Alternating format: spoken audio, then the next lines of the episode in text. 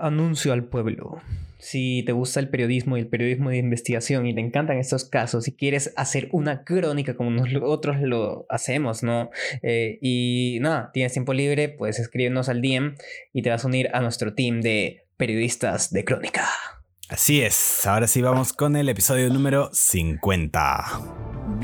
Bienvenidos a Expediente Oscuro, el programa donde todas las semanas Abelardo y yo. Hace dos días me llevaron en un carro y me metieron un cuchillo. La vida fue dura, no leyeron. Abriremos los expedientes de algunos casos de misterio, crimen y terror. Negocio de tráfico de órganos y cada Maguire tiene una historia secreta de Avencia Mesa. Y los narraremos para que todos sean conocedores de estas historias que merecen ser escuchadas. Les iba a dar propuestas de insultos, pero hoy mejor, mejor que ya ahora los nazis en History. ¿Alguna vez se preguntaron de dónde salen estos cadáveres que Es usan? un tipo de micro- microcefalia, pero ahí con casos, microcasos. Abelardo, ya no comentes más, lo estás arruinando.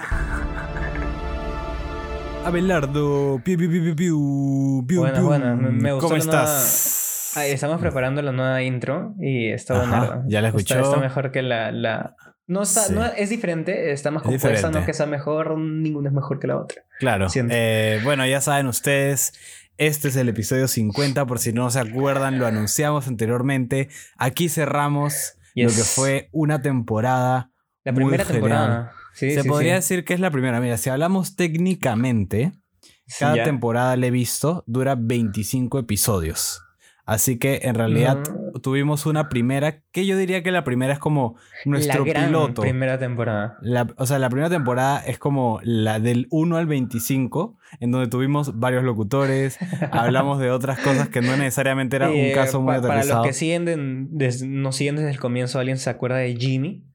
¿O de Mabel? O de Mabel, sí. ¿O de Sophie? Eran otros locutores que tuvo Ahorita este en nuestros podcast. corazones, sí. Sí, se quedan en nuestros corazones para siempre. Entonces Yes. vamos a decir que del 1 al 25 fue la temporada 0, ¿no? Sí, es- sí, sí, sí, sí, sí. Y ahora sí, del 26 al 50, son 25 episodios en total, tenemos la primera temporada que acaba en este gran Sí, sí, sí. episodio, La en verdad este es que gran fue un- caso. Un, cambio diferente. O sea, ¿te acuerdas? Cuando, o sea, al principio Sí. hacíamos como que casos. Hacíamos casos muy conocidos. O sea, teníamos, ¿te acuerdas que tú hablabas de uno, yo hablaba de otro, Mabel hablaba de otro? Eh, Eso eh, era al principio, un principio. ¡Ah! Ajá. Terrible. Sí, no, terrible. Eh, duraban un montón, era mucho más lento la y, y yo, cosa. yo siempre le decía a Jorge, los casos pero nos pegan, eh, nadie los tiene. Sí. Y ese Jorge al, al principio no, no, no, no, Abelardo no me, quiso no me apostar. admitía, no me admitía. Abelardo quiso apostar por los peruanos. Ya después de ver los resultados dije, ok, vámonos con eso. Y Yes. ahora es lo, lo que más tenemos. Así que gracias sí. a toda la gente que llega hasta acá para escucharnos. especialmente a la gente que nos escucha desde hace tiempo. Y a los nuevos que acaban de entrar. No se, no se preocupen que desde También- la próxima temporada hay cosas muy nuevas. Como diría un buen influencer, se vienen Se cositas. vienen cositas. Y también Así gracias a la gente que son nuestros causas y de la nada te encuentras en un tono con ellos y te dicen, ah, escuché tu podcast y tú. y tú como que, ay, ¿te gustó? No, no. Eso, eso es algo bueno. Eh, sí. Pero ahora sí, Abelardo, vámonos con lo que nos congrega este día, noche, mañana, tarde, Yes. que como siempre podrías estar tirado en tu cama. Nuestra, nuestra reunión masónica de hoy. Sí, así es, nuestra reunión de culto. eh, y nos vamos a, a poner, nos ¿A vamos a situar Nos vamos en, hoy. En la tierra del el grito mexicano, en la tierra de México. Así es, Adelardo con su jajajay desde el episodio pasado. Este, así es, Adelardo. Ahora sí estamos en un lugar donde solo dirías el grito. Ya no tendrías que decir mexicano, solo es Sí, el grito. Sí, sobre el grito. Ajá. Y hasta te Eh, corean, ¿no? Es como un, es como un grito de gallo. Sí, Aquí en Perú hay, hay, hay un llamado así. sí, claro. ¿Cuál eh, es el llamado de- de es aquí? parecido, es parecido, como en Guayno. En el Guayno lo gritan mucho. Ah, es verdad. Es como una risita también. Sí, es casi lo mismo. Yo creo que eso es algo como medio cultural, así que la gente tiene su grito, porque te apuesto que en muchos lugares del mundo, eh, culturas, ¿no? Eh, está en eso en el folclore. Pero esta Claro, vez, es, es como el grito eufórico, ¿no? O sea, así el es. máximo de la felicidad. Una vaina así. Ahora nos situamos en México, como te dije, y no sé si tú te acuerdas, y no sé si se acuerdan ustedes, quizás alguno pasó por ahí por el caso de Tatán. ¿Se acuerdan del caso del ladrón Tatán, un legendario ladrón peruano? Bueno, si no lo han escuchado, los invito también a escucharlo. Está, es chévere, es un caso muy legendario de personaje. Entonces, hoy tenemos una especie, vamos a decir más o menos, de Tatán, pero Tatán. mexicano. Y bueno, no tan antiguo, porque ahora vamos a hablar de los 80, ¿no? Tatán estaba en los 30, eh, 40. Ya. Así que, más así moderno, es. más actual. Y ladrón. Hay pocos de ladrones. ¿ah? Es ladrón, exacto. Era especialmente ladrón. Hizo otras cosas, igual que Tatán, que recordamos que Tatán terminó quemando a alguien. Uy. Eh, pero Sí. eh, este men también, ¿no? Dentro de todo, su main, su profesión era ser ladrón. sí. Eh, Así Es, que- curioso porque en los 40 creo que tú, era, tú eras... O sea, no, no sé quién me dijo, pero había este TikTok de extrañamos a los ladroncitos de antes. Sí, Porque no, ellos, no. ellos- ellos no te pegaban, ellos no te amenazaban, solo te decían, dame tus cosas, señorita, y tú le dabas. Y hay un TikTok sobre eso. Entonces, Sí. entonces me, me hizo pensar que antes habían, o sea, gente común que, que ponte, no era choro, sino tenía un, tenía malas costumbres y a veces robaba, a veces no. claro. Y hubo un tiempo donde se volvieron como que ladrones de profesión. Y ya tienen su modo operandi, su, su, oye, concha su madre, dame todo. Y Claro, ya- sí, pues tiene su, su discurso, su speech antes de robar. Sí, sí. Que los hace más interesantes también, Sí, o, o es golpe o es palabra. Y no, Sí. no preguntan, es al azar. ¿no?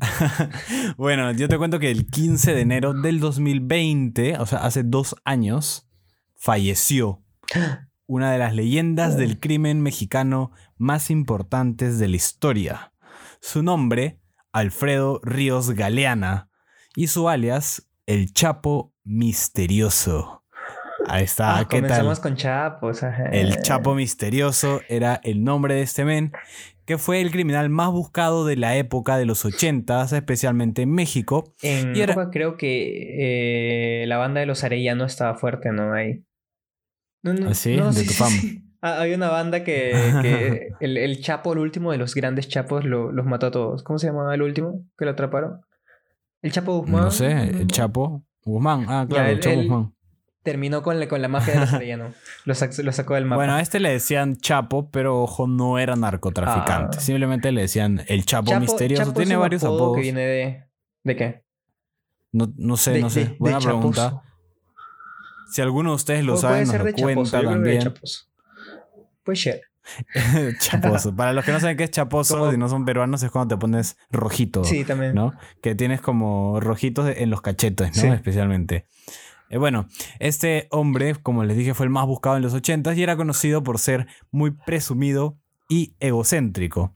Y porque se dedicó a atracar bancos y entrar y a salir de la cárcel durante toda su vida. ¿Cómo puede ser un hombre capaz de escapar tres veces de prisión y robar más de 100 bancos en 10 años? Pues en este episodio se los cuento a todos. Así que pónganse cómodos, que a continuación abriré el expediente oscuro de Alfredo Ríos Galeana, uno de los criminales más legendarios de México y Latinoamérica. Este men nació en el año 1950, o sea, clavado en los 50, es como los que nacen en el Claro. 2000. Él, también, él nació en los 50, en un lugar llamado Arenal de Álvarez, en Juárez, ¿no? Para los que son mexicanos, Peligroso. Juárez, ¿no? Es su- un Y lugar de. México. Ah, no tengo idea. Sí. Eh, y nació un 28 de octubre. Sus Juárez padres... creo que es como decir Callao aquí. ¿Ah, sí? Ajá. O sea, es un lugar donde, donde, o sea, hay mucho sicariato y hay mucha venta de drogas en ciertos lugares. Ah, Igual que en el Callao, ¿no? Bueno, sus padres se llamaron Sabino Ríos y María Damiana Galeana. Me rima su nombre, Damiana Galeana. Eran pertenecientes a una clase social eh, económica baja, emergente, ¿no? Alfredo, a sus 18 años, decide enlistarse en el ejército mexicano. A sus 10 años. No, no, a sus 18. Ah, ya. Te A los decir, 10 ese man años- Está loco. Le hubieran regresado. Está loco. Bueno, se no, no, no, enlistó- aunque no, aunque no lo creas, eh, en la Primera Guerra enlistaban a niños. Sí, claro, pero ya estamos hablando de los 50, ¿no? Era la, La- nueva modernidad. Era Sí, el momento sí. de la nueva era. En la Segunda 50. Guerra también. O sea, los niños que se quedaban huérfanos para llevárselos, eh, los enlistaban. Bueno, se mantuvo un tiempo aquí en el ejército hasta alcanzar el puesto de sargento segundo. Eh, evidentemente aquí aprendió a usar muy hábilmente armas y tenía conocimiento táctico militar, ¿no? Como cualquier militar, ¿no? Alfredo era parte de la brigada de fusileros y paracaidistas. Uf. Se podría decir que mostró ser un joven osado y aguerrido desde un principio. No se andaba con rodeos. Nuestro compañero Alfredo. Ah, ah, ah, no sé si te he hablado, pero está. Hay, hay un esto que. ¿Te acuerdas que había un programa de. Creo que Discovery de dos personas que probaban mitos o leyendas? Ah, sí, Mythbusters, cazadores de mitos. Ajá, sí, sí, sí, sí, sí. Había un mito de que un paracaidista no se le abrió su paracaídas y se cayó en un, en un sub y baja. Ya. Y sobrevivió, pero en el, en el otro lado había una niña. ¿Y salió volando? Y salió volando y se quedó en un quinto piso. Y sobrevivió. Y los dos sobrevivieron. Wow, a mí me encantaba ese programa. Era peor, era, muy, era, muy, loco. No me acuerdo, la otra vez, la otra vez vi que está en una plataforma de streaming. Ah. No me acuerdo si era Disney Plus o no me acuerdo cuál, la verdad. Pero bueno, si, si alguien no lo ha visto, les recomiendo véanlo. En YouTube también están algunos episodios, es bravazo. Eh, pero bueno, al parecer algo no le gustó del ejército. ¿Será que le costaba aguantar figuras de autoridad? Es difícil. Quizás tirarse en un paracaídas y hacer misiones probablemente contra narcotráfico era demasiado para Alfredo, o sea, no era tan aguerrido como parecía. O quizás tenía aspiraciones más grandes que las de un es soldado. Complicado. Yo te puedo decir que conozco desde los dos lados. O sea, yo sí quería entrar a la FAP, que es la Fuerza Aérea Peruana. Entonces me llevaron al, al test ocasional que te dejan pues tres días ahí viernes, sábado y domingo y te hacen vivir la vida de un militar y siento que los perros que están en los niveles altos son muy abusivos, son muy... es mucho ego, o sea, te la bajan. Bueno, sí, así funciona. Eh, a mí no me encanta la cómo guerra, es la dinámica. Eh, después me conocí un causa que sí la siguió y sí lo llevaron al Brian. Y dice que es, muy triste porque puedes perder a un compañero todos los días. Y si estás en el lugar incorrecto, o sea, o sea, es, no sé, no sé, o sea, vas en en el quinto lugar y justo disparan al quinto de toda una fila, ¿no? Y hay francotiradores que ponen un colchón arriba de un árbol y comienzan a matar gente. O sea, sí, eh, incluso los francotiradores suelen dormir en los árboles, para eso ponen los un colchón y se quedan ahí como resguardos. Sí, pero lo que sí sabemos es que así como tú dices, quizás Alfredo no aguantó la presión, no sabemos qué habrá sido, pero desertó, eso sí sabemos, desertó del ejército También mexicano. Te de baja rápido, o sea, haces cualquier hueá y te, te botan. Tienes que comenzar de nuevo. Bueno, aparte, o sea, además de salirse sin avisar y sin permiso, que es básicamente cuando desertas, lo hizo para dedicarse a otra profesión que fue la que juró destruir. Apenas salió del ejército, se inició en una carrera criminal. no. En ese momento probablemente era como un asaltante y robacasas, ¿no? Cuando eran sus inicios como criminal. Inicios de villano, ¿no? Cuando recién se acababa de desertar. Sin embargo, yo no he encontrado. tienen un mantra, ¿ah? O sea, cuando te conviertes en héroe de villano siempre tienen como que un, o sea, no sé, un origen. Y siempre hay una frasecita. Sí. ¿Tiene, ¿tiene su frasecita? O sea, eh, no, más o menos tienen algunas citas interesantes que sí las voy a decir próximamente. Pero sí es algo eh, cierto que tú dices. Eh, cuando tenemos un caso de alguien que se hizo un criminal legendario, ¿no? Un criminal de culto, por así decirlo. No tenían. Tienen una historia, mejor dicho, pasada, bien desarrollada. Podría ser un sesgo. Podría ser un sesgo porque, ah, claro, como se hizo famoso, miras hacia atrás de él y wow, tenía una historia desarrollada. Quizás todos los criminales tienen eso, pero no, no nos investigamos a todos. Solo investigamos a los únicos que se hicieron famosos, ¿no? Claro. Entonces, ¿cómo puede que no? Y puede que sí sea algo que influye, un arquetipo. Acuérdense que algo que siempre decimos, los asesinos seriales casi siempre son militares antes. ¿Y por qué? Porque se dice que su mente, muchas veces psicópata, funciona bien bajo parámetros militares que son muy cuadriculados. Siempre hemos hecho de... Ellos les gusta... termina, termina tu frase. Les gustan las rutinas, les gusta eh, tener todo organizado y ordenado. Entonces suelen, les suele ir bien en, la milicia. O sea, o sea esto de la milicia es, es, interesante y te cito una frase de, de Star Wars de Clone Wars. O sea, cuando terminó la guerra de los clones, o sea, los clones no sabían qué hacer porque fueron creados para eso, fueron entrenados para eso y era su puta vida. Si termina la guerra, o sea, ellos ya no servían. Y creo que... No, tenían... Claro, no tienen propósito. Y es como que un, un, un espejo de lo que es el ejército en realidad, ¿no? O sea, cuando sales y has estado tanto tiempo, has tirado tanto tiempo, o sea, cuando sales ya no tienes utilidad. Sí, es, o sea, más que nada cuando vas a la guerra, cuando vas a enfrentar, a defender a tu país, por ejemplo, como tú dices en el Brahim, cuando estás en situaciones militares de, o sea, estratégicas, de, ¿cómo se dice?, comando, Sí. ¿no? Que eso, eso sí, suele pasar un choque, Sí. aparte de los mil traumas con los que regresan, que es terrible, también es eso, ¿no? Que se sienten Ah, inútiles. hablando del Brian, hay bueno. un caso, pero no creo que lo puedas armar. Porque creo que se quedó muy en el aire. No, no sé si te acuerdas que en 2020, 20, terminando, asesinaron a 17, Ah. perso- 17 personas completamente randoms. Ah, que en, una, en un bar, que era una cosa así. Claro, en un bar y... Mm. Sí, no sé, no sé si lo puedo armar hoy en día, quizás lo puedo armar en un año, sí, porque... En Perú hay casos muy piolas, pero eh, el, el periodismo al final a veces se aburre y no los completa. Sí, aparte de eso, ese caso me acuerdo que lo usaron como cortina de humo, pero regresemos al caso que en sí nos congrega acá. Eh, disculpen por la... Muchas reflexiones, muchas Sí, reflexiones. por la reflexión. Es que es el episodio 50 Sí, y nos ponemos así. sentimentales con corazón, porque sí. se acaba, pero empieza algo mejor, ¿no? Yes. Entonces, como les dije, se retiró, se- bueno, se des- desertó del ejército e inició su vida criminal. Yo digo que probablemente como un asaltante y como robacasas, porque es algo que se sabe que en algún momento hizo. Sin embargo, no hay ninguna fuente concreta que diga qué hizo al inicio. Solo dicen que fue un criminal. Porque déjenme decirles que este señor durante su vida realizará varios tipos de crímenes, algunos mucho peores que otros. Desde este punto hasta su muerte, Alfredo Ríos es y será criminal. O sea, ya se acabó lo legal, se acabó la vida del bien.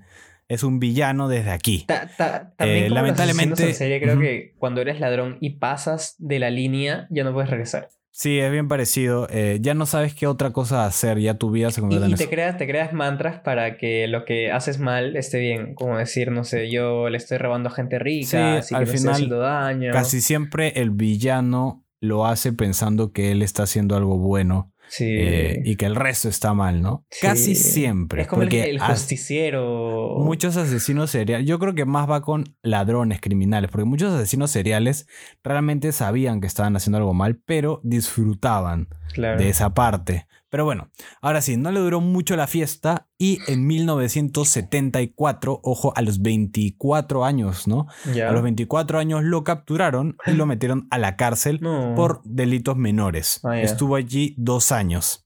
No hay mucho registro de lo que hizo al salir de la cárcel en 1976, pero probablemente continuó haciendo delitos menores. Lo irónico es que en 1978, esto es graciosísimo, ¿ya? En 1978, dos años después de salir de la cárcel, consiguió trabajo. Eso está bien. Bueno, genial. sí. ¿Y cuál era su trabajo? Ah, Era guardia de bancos. ay, no. Así es. Creo que igual que en Perú, probablemente en toda Latinoamérica, en México, en 1978 no revisaban los antecedentes, o a menos que sí los revisaban y el perfil que buscaban era ex militar, desertor criminal y dos años en la cárcel. Tiene currículum de sobra, ¿ah? Es que sí, tenía currículum porque podía poner que era bueno con las armas, que tenía conocimiento táctico, Sí, la- educación ladrón militar. que conoce a ladrón. Exacto, también, eso, eso podría ser, ¿no? E- Era un visionario, el jefe de la guardia del banco era un visionario, ¿no? Claro. Y, y bueno, se podría haber inventado cualquier cosa, Alfredo eh, Ríos Galeana, porque tampoco es que en los años 70 hayan sido muy rigurosos, creo, con los No. currículums. Ni siquiera estoy seguro si se utilizaba tanto, ¿no? Creo que antes era como que, ah, pucha, puedes venir acá mañana de- y estar 10 horas trabajando. Sí, te voy a pagar una miseria. ¿Está bien? Sí. Sí, señor, perfecto. ¿A qué hora llego? Entonces, es así que Alfredo Ríos Galeana ingresa a lo que se llamaba el Batallón de Radiopatrullas. Eh, como dije, Como es una. Mira, es algo Suena, suena así, serenazgos. pero era algo que se dedicaba especialmente a cosas de banco, bancarias. Gente, si, si escuchan de serenazgos, no sé cómo se diga en sus países, son que no cuidadores. existe. Así que ustedes digan si sirven o no. sí, creo que en, en otros países no sé si existen, confirmen. En el nuestro son como unos mini policías Ajá. sin armas que no han tenido eh, Eh, También, tanto. igual como los 70, les dicen, ah, ¿quieres ganar una miseria sin Toma armas? tu gorra, toma tu, gorra", chalequito, sí. que es solo de finta, Y no cuando es veas que alguien está matando a alguien, llamas a la policía. Te Llamas a la ahí, te policía. estacionas, llamas a la policía. Exactamente eso es. Entonces, eh, Pero lo no, peor no es es que... por menospreciar su trabajo. Creo que no, no, no. Cualquier trabajo, yo siempre le he dicho eso, el- Es es digno. digno. Eh, excepto el que haga daño a alguien. Correcto. Entonces, eh, este men estuvo en este batallón de radiopatrullas, que como, o sea, si fuera poco, era un ladrón de- que estuvo en la cárcel, lo contrataron acá y este, esta corporación era del Estado de México. Era como parte de la policía, un apéndice de la policía municipal. No era una empresa privada de seguridad. Era la misma policía. Ya. ¿ya? Bueno, entonces se mantuvo aquí hasta incluso llegar a recibir el cargo de comandante. Ah, Quizás era el plan inicial, ¿no? No sé, de Alfredo. O quizás es una persona que sabe ver y aprovechar las oportunidades porque desde un inicio en su trabajo como guardia de bancos, ya en 1978, o sea, año 1, Ujú. se dedicó a robar. uno. Se dedicó a robar bancos. Me encanta tu referencia. Es, ¿Quién de mejor? Batman. Si no, si, no la, si no la vieron, es de Batman. ¿Quién mejor para robar un banco que el que se sabe todas las fallas y debilidades de la seguridad del banco? ¿No? O sea, bueno, Eh, eh, según es él, la casa de papel. Literalmente, el casa de papel. según él, se vio obligado a robar bancos debido a que los jefes de la policía, porque él trabajaba para ellos, le pedían cuotas. Que él tenía que pagar. Él dice que con el salario que le pagaban no era suficiente para dar las cuotas, así que su solución fue robar bancos. ¿Qué eran ¿no? cuotas? O sea, coimas, pero. ¿por qué? Supongo que por mantenerte eh, en el puesto, por mantener tu trabajo. Men, realmente. qué pendejos. Sí. Entonces, bueno, suele pasar en Perú, ah, pasa en Ah, ah, México, ah, también en el, toda el origen de un villano siempre, sí, siempre, siempre, siempre va a ser por una injusticia. Y tal vez esa fue esa injusticia. Sí, puede ser. Y la Pero injusticia bueno, lleva él la... ya era. Sí. Él ya era ladrón, ojo, ¿no? Eh, pero bueno, no mucho tiempo después de que Alfredo comience a trabajar y al mismo tiempo robar bancos, el Barapem, que es como se llama esta corporación de seguridad de bancos, que era de la policía, fue eliminado Ah. por un decreto del Estado de México debido a que México se dio cuenta de que la manera de para trabajar en este lugar era poco ética y corrupta, lo mismo que acabamos de ver, Uh, cobraban cupos. Sí. Entonces, este, era ultra. Eso es lo malo cuando le das eh, mucha confianza para cuidar bienes privados a- al Estado muchas veces. Sí. Eh, no hay quien los regule porque ellos son sus propios reguladores Oye, casi. justo ¿no? no sé si te diste cuenta, pero ya bajó la gasolina y todo se está estabilizando, pero no por el Estado, sino porque ya hay como que una subida, ¿no? Se está Ah, estabilizando, pero por empresas privadas. La Tendré gasolina que- está en 22. Tendré que revisar eh, para comprar la gasolina antes de que vuelva a subir. 30 es una locura. 22. Sí, es ah. terrible. Pero bueno, subió en toda Latinoamérica, así que es algo que hemos Sí. sufrido, un dolor que hemos sufrido todo. el- Gente, el- cámbiense a agua, combustión por agua. La gasolina está en el ah, pasado. bueno, nada como en Venezuela que limpiaban con gasolina en vez de con agua, que eso ya era el colmo. Ah, porque era más barato. Sí, sí, sí. Era más barato la gasolina. Pero eh, como les dije, no mucho tiempo después, eh, el Barapen fue de básicamente sacado de, de lo que era, ¿no? Lo borraron. Barapen son siglas de algo. Siglas de. Sí, eh, no sé de las siglas exactamente, pero era esta corporación que a te mí digo, me ¿no? suena a falafel. Pero creo bueno, que no. porque termina en M, creo, ¿no? Sí. Eh, eh, bueno, la cosa es que, según Galeana, él renunció antes de que borraran. Ah. Pero bueno, es, esto queda en duda. En como, de como verdad. cuando en la U hay alguien que es flojo y te lo botas y te dice, no, yo me fui antes. No, yo me fui antes, yo- no me gustó, la verdad. No, no, me trataban mal, ustedes no chambeaban. Me sentía muy inteligente, creo que las clases están mal Cara de hechas. palos, hay gente cara de palo. Bueno, fue por eso que nuestro protagonista no se quedó de brazos cruzados. Gracias al conocimiento que había adquirido, ojo, ya es mil- ex militar, eh, ladrón, o sea, ladrón y asaltante, luego era eh, seguridad de banco y robabancos, o sea, ya tenía un buen perfil, ¿no? Eh, gracias a ese conocimiento decidió que la mejor manera que tenía para generar dinero e incluso riqueza era seguir robando bancos. Sí, lo justo. Fue así que organizó su banda de asaltabancos. ¿Cómo se llamaban? y se dedicaron a hacer jugosos robos a muchos bancos mexicanos durante algún tiempo. No tenían un nombre, en realidad eran los robabancos, no sé, la verdad. Los robabancos de Galeano. Puede ser una cosa así. A él sí lo conocían. Algunos de su banda también eran medio famosillos, pero no lo suficiente como para estar en el, en el expediente oscuro de este día. Pero como todo buen criminal de éxito, ¿no? ¿Qué tiene que pasar con todo buen criminal de éxito durante su carrera criminalística? Todo lo que sube tiene que caer. Así, lo atraparon en 1981 con la actitud soberbia y narcisista que lo ah, con la actitud soberbia y narcisista que lo caracterizaba, dijo a la policía que él no estaría mucho tiempo encerrado y que no cumpliría su condena. Además, agregó que al salir de la cárcel estaba seguro que seguiría robando. Es, es como el chuchas, así, el, el macho que entra a la cárcel y dice: yo, yo no estoy encerrado con. ¿Cómo es esa frase? No tengo idea. Yo, yo- yo no Ah, estoy ya, encerrado ya. con ustedes, sino Ustedes ustedes están- conmigo. Sí, ustedes están encerrados conmigo. sí, era eso. Era un macho este men. O sea, se, cre- se creía el Sí. macho acá. Cuando lo atraparon junto con miembros de su banda, la prensa, ¿no? Que se encontró con él, porque ya como les dije era más o menos conocidillo, le preguntó por qué se dedicaba a ser criminal.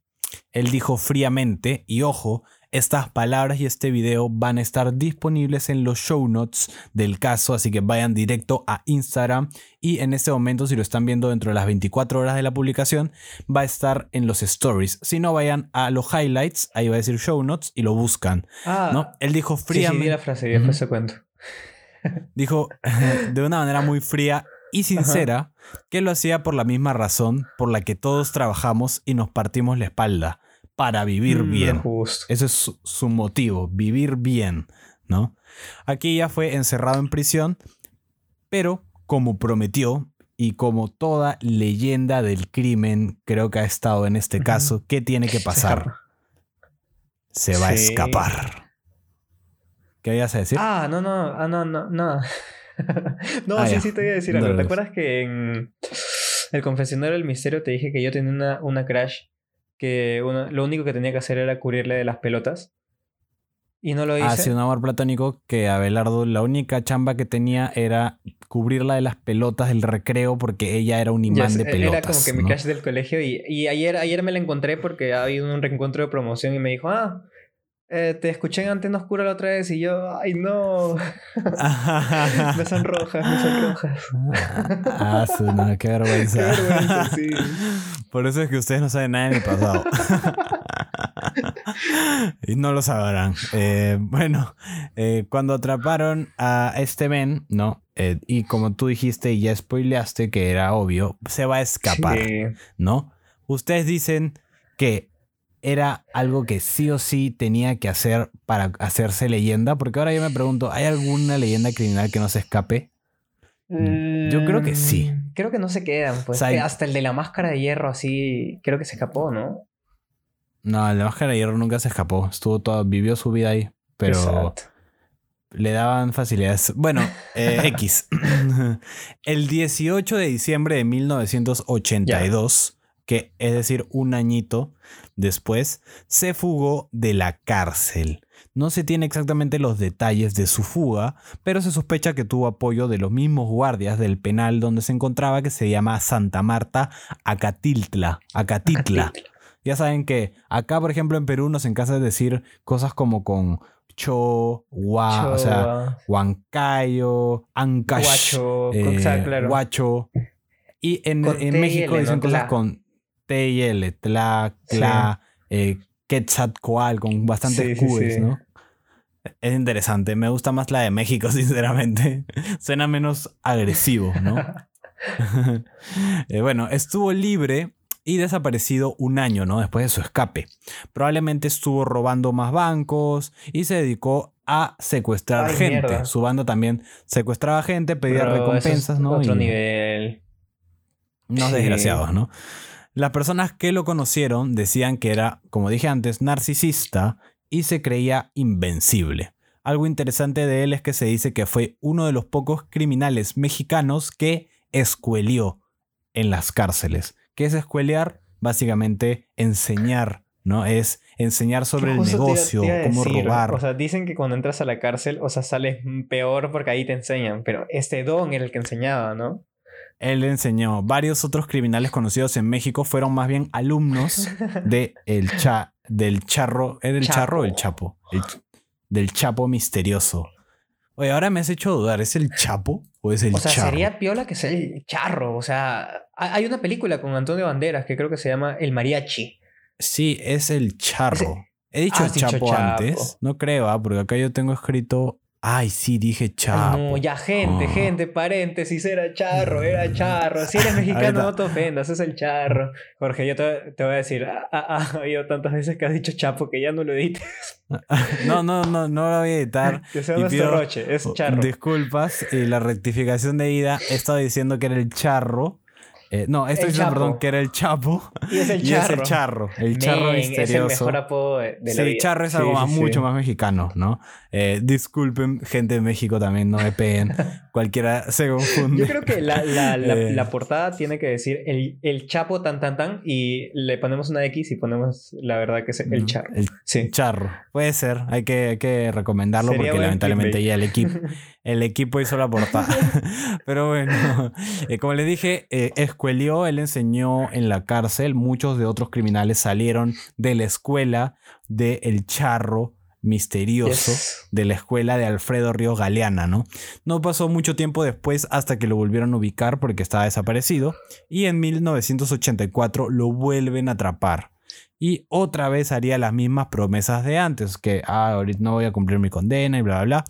Y no pasó mucho tiempo para que se volviera a escapar. Ya la policía se agarraba la cabeza, no sabía qué hacer y realizó un mega operativo, así como el de. Gringallo, para atraparlo una vez más. Y en 1985 lo encontraron por fin y lo atraparon, pero ahora lo metieron a la prisión de alta Claro, seguridad. Se Ya, cuenta, no se se, andaron con rodeos. Sí, les bastó dos escapadas. La tercera es la vencida, Sí, pues. Bueno, más o menos, porque ese mismo año, No. ese mismo año se presentó a la prensa porque ya, ya era un personaje, ¿no? Mediático. Y tuvo la oportunidad de incluso dar unas palabras.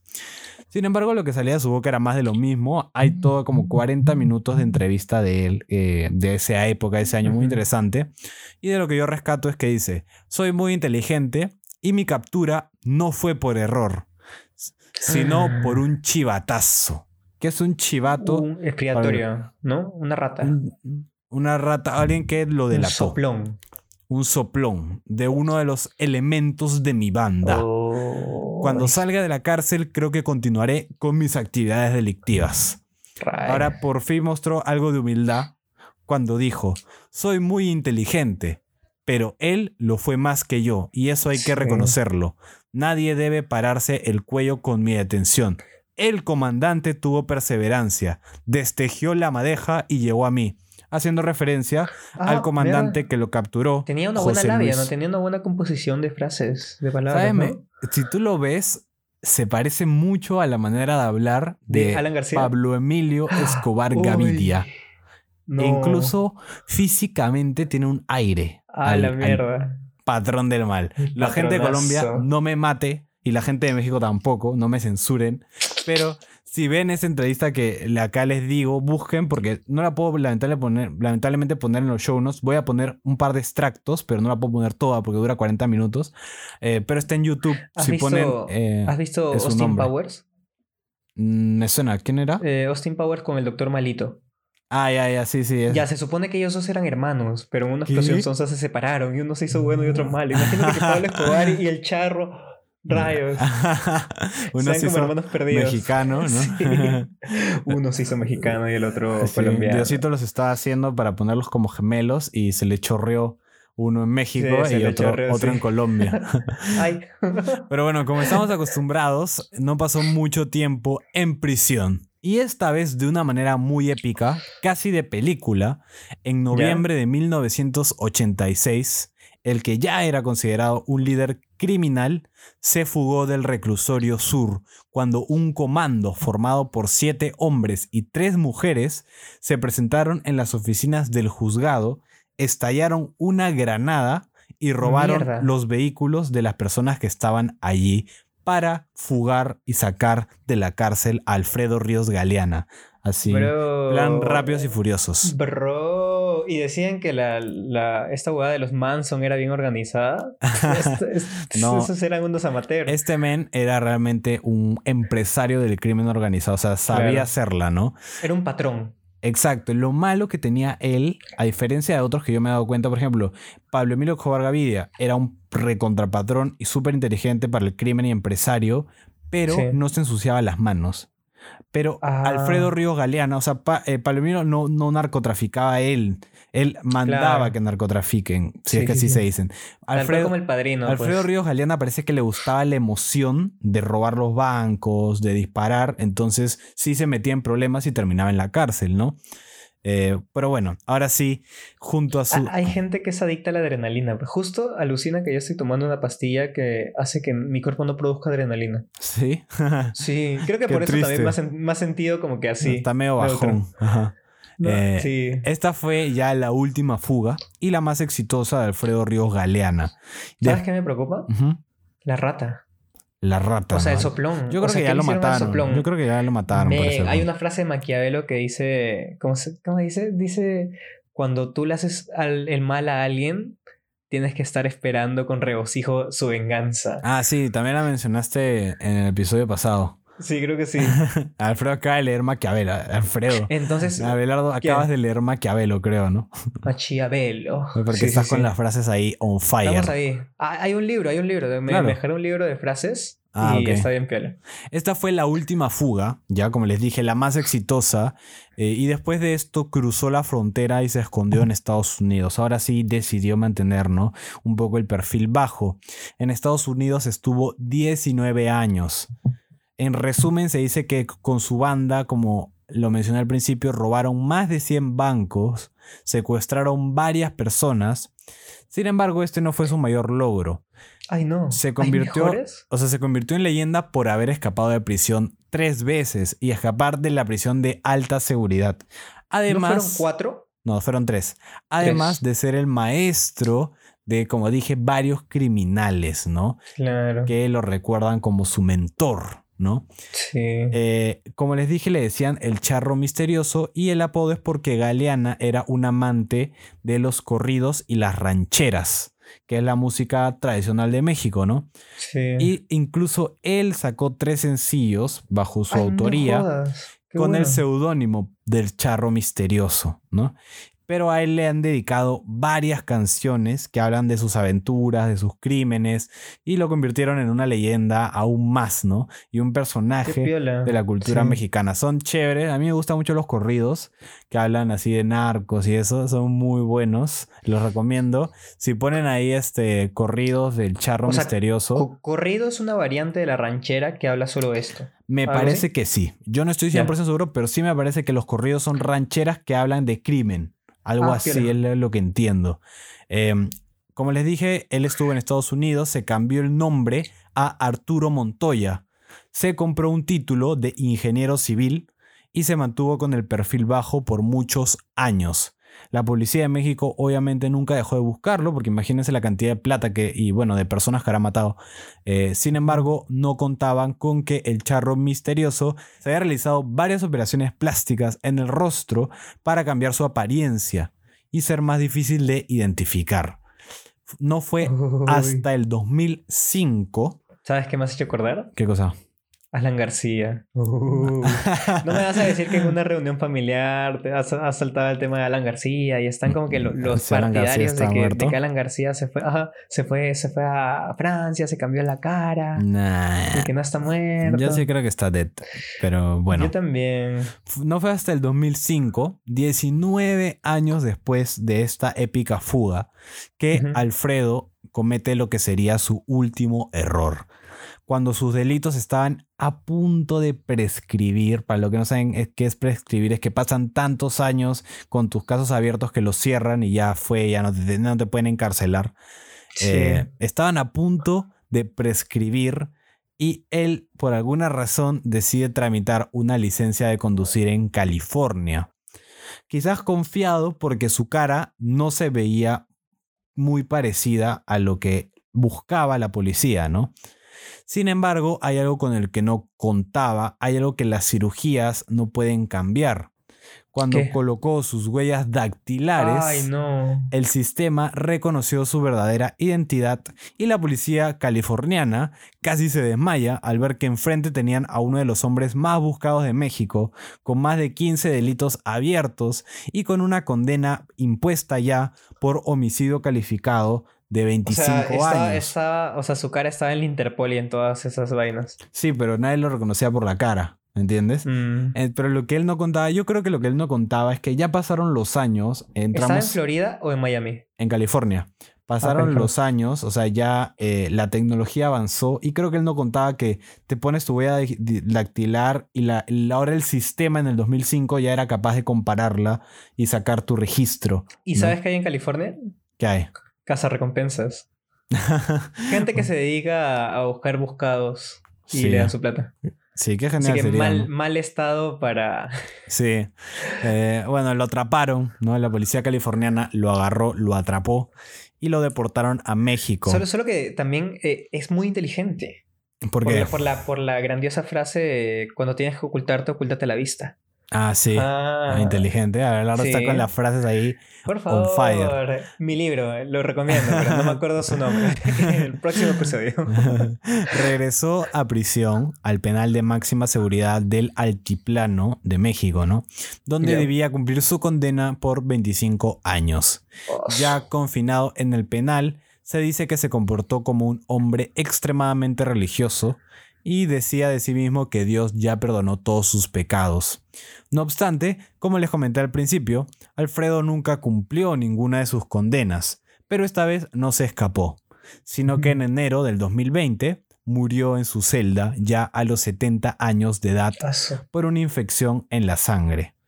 Eh, con su muerte, aunque no lo crean, México estaba de luto porque había fallecido uno de los criminales más recordados y legendarios, quien se convirtió en una figura ejemplar para el mundo Sí. del crimen organizado en ese país. ¿Sí lo llegaron a enterrar en un lugar conocido? Eso sí no sé, pero de- sería interesante que esté la tumba, ¿no? Del charro misterioso. Sí. Sí. Y, y con una estatua. No, pero, ¿sabes? No se puede.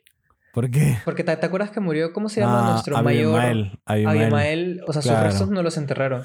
No, lo quemaron porque no querían que se convirtiera en un lugar de culto. De culto. Ajá. Ajá. Y te- ya tenía todo un mausoleo para Pero yo los creo que es diferente eh, porque Abimael Guzmán era una persona de ideología política, o sea, él Sí, creó un movimiento político, ¿no? Sí. Eh, horrible, terrorista, pero político, ¿no? En cambio, el charro era más un criminal conocido como Tatán, ¿no? Una cosa Sí. así. Se hizo incluso una película que se llama Mexican Gangster, que está disponible en Netflix. ¿Está buena? No la he visto, pero Según es- calificaciones. he visto escenitas y se ve chévere. Se ve chévere, es interesante, tiene la música de los corridos, tiene Ah. todo así como bien ochentero, bien chévere. O sea, se ve bien chévere, no lo he visto. Y como les comenté, se grabaron varias canciones inspiradas en su legado y no dudaría que hay más contenido, ¿no? Documentales, libros, no, Sí. no, no me sorprendería. Él, él no llegó a escribir un libro. O sea, tantas veces No. en la cárcel. Es que, no sé, no lo yo no lo consideraría tan brillante. O sea, no era un hombre... era, era, era muy ególatra. Ajá, era un hombre muy, este, así efusivo, ¿no? De carácter, pero no lo veía, no lo veía yo artístico, poético, no. Va, va. Bueno, Era, ahora era sí. más hombre, hombre de acción que de, planeación, algo así. Exactamente. Ya.